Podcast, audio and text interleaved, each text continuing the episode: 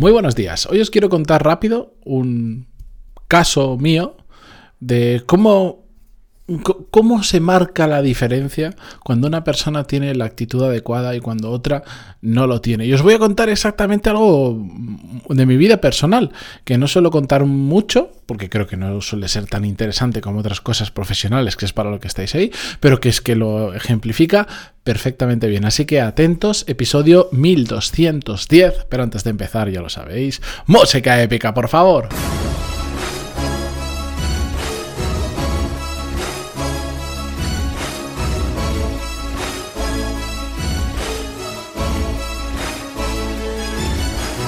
Muy buenos días a todos, bienvenidos. Yo soy Matías Pantalón y esto es Desarrollo Profesional, el podcast donde hablamos sobre todas las técnicas, habilidades, estrategias y trucos necesarios para mejorar cada día en nuestro trabajo. Antes de meterme en harina y contaros el caso o la historia de hoy, eh, muy rápido.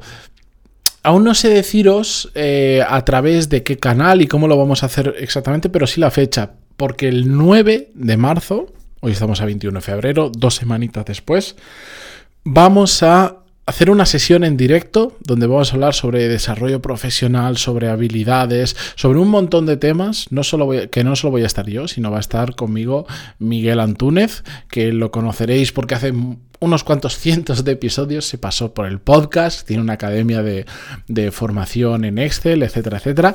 Y vamos a hablar sobre todo esto un poquito, una charla será más o menos de, de una hora.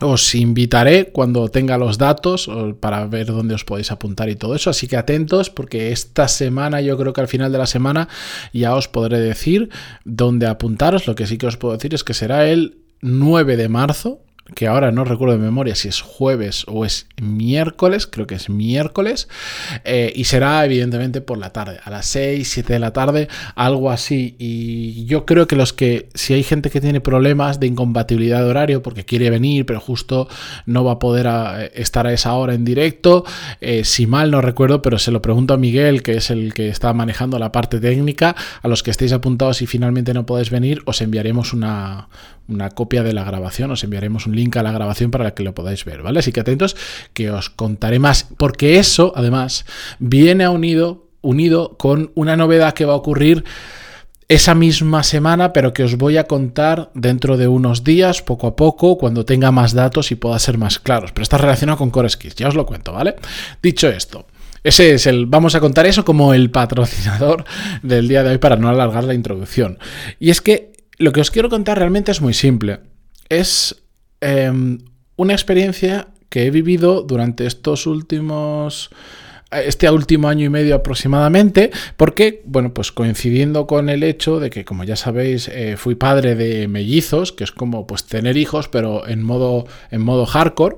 Bueno, me imagino que los que tienen tres a la vez o más, que ya no sé lo que será eso, no quiero ni pensarlo. Bueno, coincidiendo con eso, pues... Mm, buscamos a alguien que nos pudiera ayudar unas horas al día con los peques, sobre todo cuando son muy pequeños, pues eh, eh, o todavía no van a la guardería o que es lo que nos pasa habitualmente, van a la guardería y al tercer día de guardería, que si resfriado, que si mocos, que si virus estomacal, y al ser mellizos, no sé por qué os cuento todo esto, pero ya que estamos, ah, así se os van quitando las ganas de tener mellizos, pues si no lo pilla uno, lo pilla el otro, o lo que es peor, primero lo pilla uno, y cuando se recupera lo coge el otro y bueno, es un caos. Entonces se pasan más tiempo en casa que en la guardería. Van casi anecdóticamente a fichar a la guardería porque es que lo pillan casi todo y más ahora cuando estamos en, época que hace tanto fritos. La cuestión es que necesitábamos ayuda en casa porque ni mi mujer ni yo queríamos parar em, nuestra carrera profesional para dedicarnos al 100% de nuestro tiempo a cuidar niños. Ya lo hacemos el un porcentaje muy grande y que es una locura. Ambos queríamos seguir trabajando, buscamos una persona que nos ayudara y ya me advirtieron, cuando empecé este proceso, que no es fácil, ya me advirtieron otras personas que han pasado por ahí en que es complicado y en que... Eh, hay muchísima rotación. Y yo siempre pensaba que la gente era muy exagerada. Y después de año y medio os puedo confirmar que salvo que tengas muchísima suerte, efectivamente hay muchísima rotación. Por muchos motivos en los que no voy a entrar en este podcast, pero básicamente, bueno, porque yo lo entiendo, es un trabajo eh, complicado que estás cuidando en este caso a más de dos niños pequeñitos, unas cuantas horas. Entiendo que en la gran mayoría de casos no es vocacional como pasa con tantos otros trabajos y por lo tanto pues te terminas quemando, si te sale otra cosa en otro sitio te vas, etcétera, etcétera. A pesar de que hay gente que está profesionalizada en este sector, pero bueno, es, un el tema de la rotación en esto es bastante, mm, bastante complicado. Pero lo que os quería contar hoy es que mm, al principio eh, haces un proceso de selección, tal cual. De hecho, nosotros trabajamos con, una agencia que tiene como un, pues como si fuesen headhunters, pero de personas que te pueden ayudar en casa. Entonces te van presentando cuando estás buscando a diferentes, eh, a diferentes candidatos y te em, y, se hace una entrevista y bueno, pues ahí tanto tú decides si esa persona te gusta o no, como la otra persona también decide si la familia a la que va a entrar le gusta o no. Es un proceso eh, muy sencillo. Y es curioso cómo eh, ha cambiado mi, en, este año y medio mi, mi forma de hacer esas entrevistas o sobre todo de lo que valoro de la persona en esas entrevistas. Al principio yo preguntaba mucho por habilidades, ¿vale? Pues las habilidades que necesita esa persona, por la experiencia que ha tenido cuidando niños especialmente, etcétera, Lo que quería validar era si sabía hacer lo que tenía que hacer, ¿vale? Desde cuidar a los peques, tareas del hogar, etcétera, etcétera. Y con el tiempo me he ido dando cuenta de que no sirve absolutamente de nada. De que lo único, lo único, bueno, solo hay dos puntos que miro. Uno, porque me resulta más reconfortante saber qué hay y otro. El primero es eh, si, sobre todo si han tenido experiencia cuidando niños muy pequeñitos. No es lo mismo cuidar a un niño de 6 años que a un, a, un par de niños de año y medio, por ejemplo. Entonces, si han pasado por ahí, sobre todo si han cuidado niños eh, tan pequeñitos, da igual si es uno o dos, si es dos mejor porque ya vienen de la guerra, por entendernos, pero si es uno ya saben cómo funciona, etcétera, etcétera. Eh, pero el otro punto este es el que me genera tranquilidad. Y el otro punto es el que me demuestra eh, o, me ayuda a saber si esta relación laboral va a funcionar o no va a funcionar. Y bueno, no os voy a desvelar mucho porque es que lo siempre suelo contar casi todo en el título. Es la, la actitud, la puñetera actitud otra vez, incluso en un trabajo donde no hacen falta habilidades técnicas o un conocimiento muy grande, es un trabajo que mm, tienes que tener muchísima paciencia y te tienen que gustar, por supuesto, los, los peques, em, pero es un trabajo que, entre comillas, prácticamente cualquier persona podría hacer. Y aún así, lo que marca la diferencia es la actitud. Lo he visto ya tantas veces, debido a la rotación que os comentaba, que es que lo tengo clarísimo y cuando entrevisto a gente busco esa actitud, busco el, entender si esa persona realmente mm, va a tener la actitud adecuada cuando esté trabajando o no. Y se ve, se ve al instante.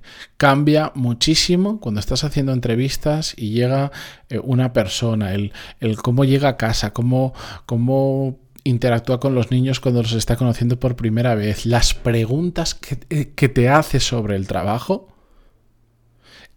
es absolutamente mm, desolador cuando conoces a determinadas personas que vienen a una entrevista en el que es como cualquier entrevista es un proceso mutuo yo pregunto y esa persona pues tendría que preguntar todo lo posible para saber dónde se va a meter y no tienen ninguna pregunta. Cero Entiendo que hay gente pues, que necesita el trabajo y se va a meter en cualquier sitio porque necesita el trabajo.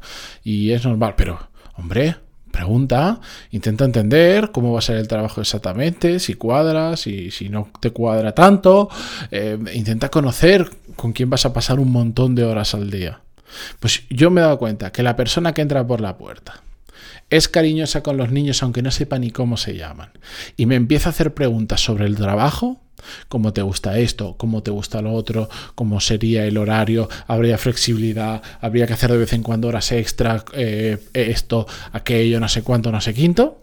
Esa persona tiene muchas más probabilidades de funcionar que otra que te dice que sí a todo y que nunca tiene dudas, nunca tiene preguntas y que todo le parece perfecto.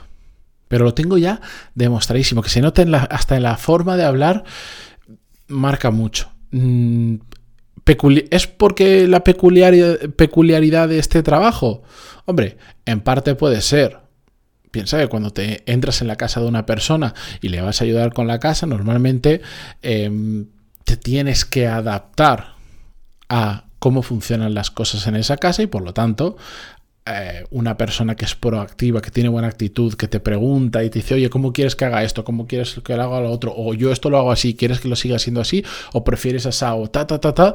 Es importante. Pero os estoy poniendo un ejemplo muy tonto de lo que es contratar a una persona para que te ayude en casa, pero es que en la realidad del mercado laboral, bueno, esto también es mercado laboral, porque tiene su contrato, su seguridad social y, su todo, pero en el día a día de mi otro entorno, no el de casa, sino el de más allá de también mi equipo, donde tengo en, en, plantilla 15 personas en mi equipo, más unas cuantas fuera, como freelance, etcétera, etcétera, es exactamente lo mismo.